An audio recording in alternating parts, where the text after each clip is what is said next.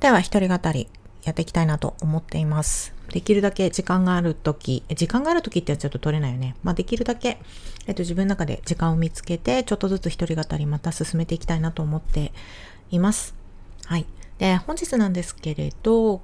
今日は久しぶりね、コーチングかな？うん、を受けたみたいな話をしていきたいなと思っています。世界をちょっとカラフルにするラジオ。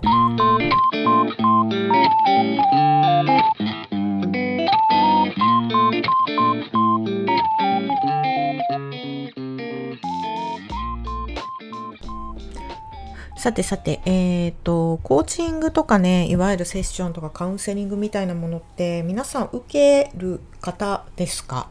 ちなみに。私はね、結構ね、30代に入ってからだいぶ受けるようになったなって思ってるん、思ってるんじゃないや。30代過ぎてから結構受けてるんですよね。うんと、まあ、なんか昔よりそういうのが気軽に受けられるようになった。例えばカウンセリングにしてもそうし、今だったらね、オンラインもあるし、まあ、コーチングとかも昔よりも、その、なんだろう、多くの人がやってて、いろんな資格を持ってるっていう、まあ、えっ、ー、と、エールとかもあるから、まあ、企業によってはそのワンオンワンっていうものを、まあ、あの、社外の人に委託して聞いてもらうっていう習慣、あの、習慣とかっていう、まあ、習慣とか研修みたいなものとかがあったりとかする中で、まあ私は結構ね、えっ、ー、と自分で自腹を切ってこれを行っていたりとかしてます。うん。でね、毎回実、うんでね、どのぐらい受けたのかっていうと、今回久しぶりかな ?1 年半ぶりぐらいに、えっ、ー、と、また新しい女性の方に今回お願いしてます。その前は、うーんと、コロナが始まる前、始まる前？うん、始まる半年ぐらい前に、え、ー、と、2年ぐらい同じ男性に多分月に1回ぐらいかな、やってもらってて、で、また1年ぐらい空いて、うんと、その前は女性に1年ぐらい見てもらったかなっていうのがありました。うん。あの、伴走してもらうのってすごく大事だったりするし、あの、すごくやってもらって私はすごくありがたいなって思ったんですよね。えっ、ー、と、例えば誰かに友達とかに相談するとか、家族に相談するとかっていうことじゃなくて、本当に全く自分に対して利害関係がない人。で、なおかつ、まあ変な話、お金の関係じゃないですか。お金を払って自分の話を聞いてもらうっていうことについて、昔は抵抗があったんだけれど、今はその話を聞いてもらう客観的に今自分のこの状況ってどうやって見えますかねっていうものを、えっ、ー、と、本当に客観的にもう構造的に整理整頓してもらうとか、あとは、その、なんだろうな、やっぱり他者とか普段のその人間関係の中で、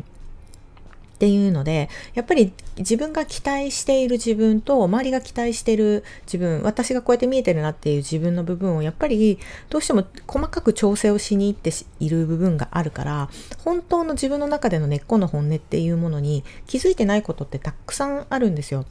私はどっちかっていうと、そんな、あの、コミュニケーションに嘘つくタイプでもないし、えっと、周りに対しても、その、常に猫かぶってるタイプではない。できるだけ自分の本音と向き合いながら、周りの人とも向き合っていくっていうコミュニケーションを大事にはしているけれども、それでもやっぱりずれてることってあるなって思うんですよ。なので、結構その、コーチングとか、まあ、何でもいいんですけれど、そのカウンセリングでもいいんですけれど、誰かに伴走してもらってる時って、そこのズレがないんですよね。で、そのズレがない状態を1年ぐらい続けると、しばらくそのズレがない状態で自分が進むことができるんですよね。で、えっ、ー、と、まあ私、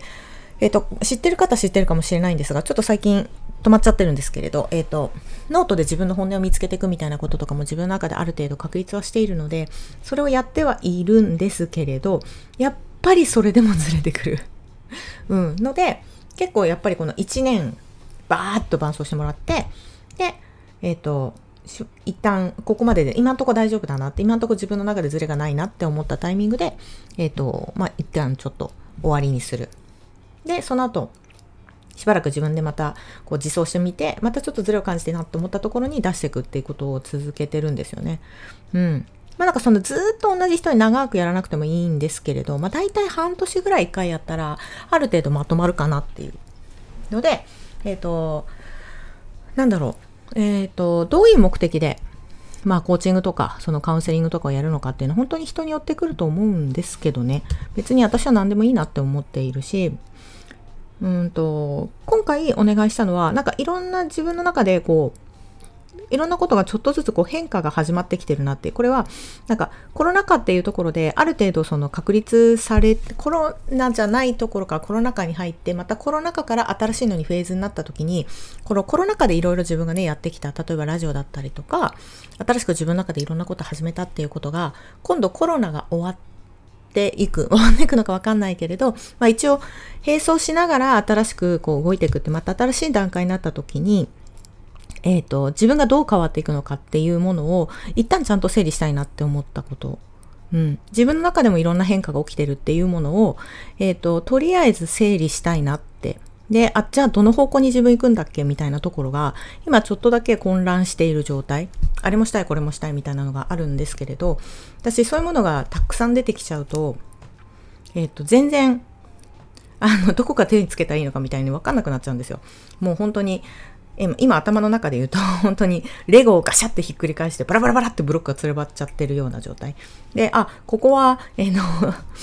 なんだっけ、家の建物の屋根の部分だねとか、ここは中のお庭の部分だねみたいなところ、ちょっとずつ自分ではやってはいるんですけれど、うんと、なんだろうな、まあ、土台みたいなものがあの変わってきた、土台っていうものがあのこれから変わっていくんだろうなって考えたときに、ね、その周りの環境とか自分も含めて大きく環境が変わっていくんだなって思ったときに、えっと、一旦その崩れたブロックを今度はどうやって立て直せばいいんだっけみたいなところを一緒にやってもらう人がいたらいいなって思うことでまた始めたんですよね。うん、っていうのが、まあ、今回始めた理由。で、一番最初に始めた一番最初にその誰かに相談して全く知らない人にお金を払ってでも聞いてもらおうと思ったきっかけは、まあ本当にでも自分が何をしたらいいかわからないなって思ってたからなのが一つと、あとは私、うんと、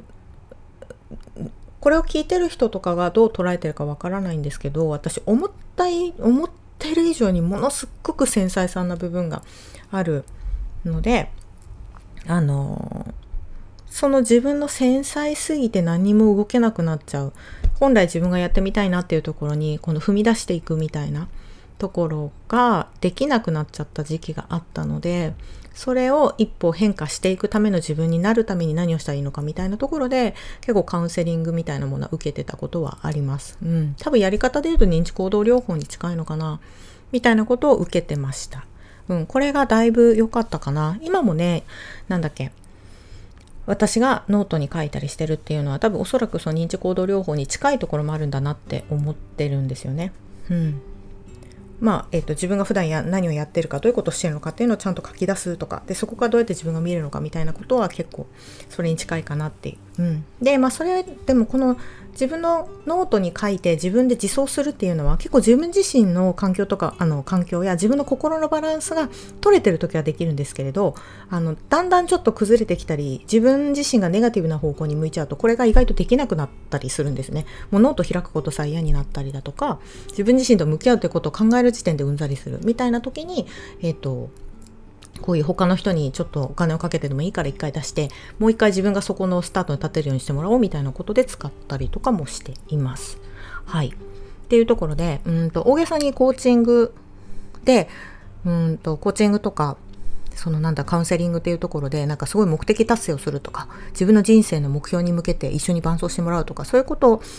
まあそういうことももちろん使い方としてあるんだけれど、まあどっちかっていうと今の現状整理だったりだとか、えー、っと頭の中の思考を整理してもらうためにうんと一番利害関係のない他人っていうところにお金を払って使うっていうやり方もあるのかなって思って今回話をしています。うん。これ別の友達に話をした時に、あ、なんかそういう使い方でコーチングとかって使っていいんだねって言われたので、まあ、今回記録として残させてもらいました。はい。っていうところで皆さんは本当に全くこういう知らない他人に対してお金を払ってお話をしに行ったこと、経験とかってありますか？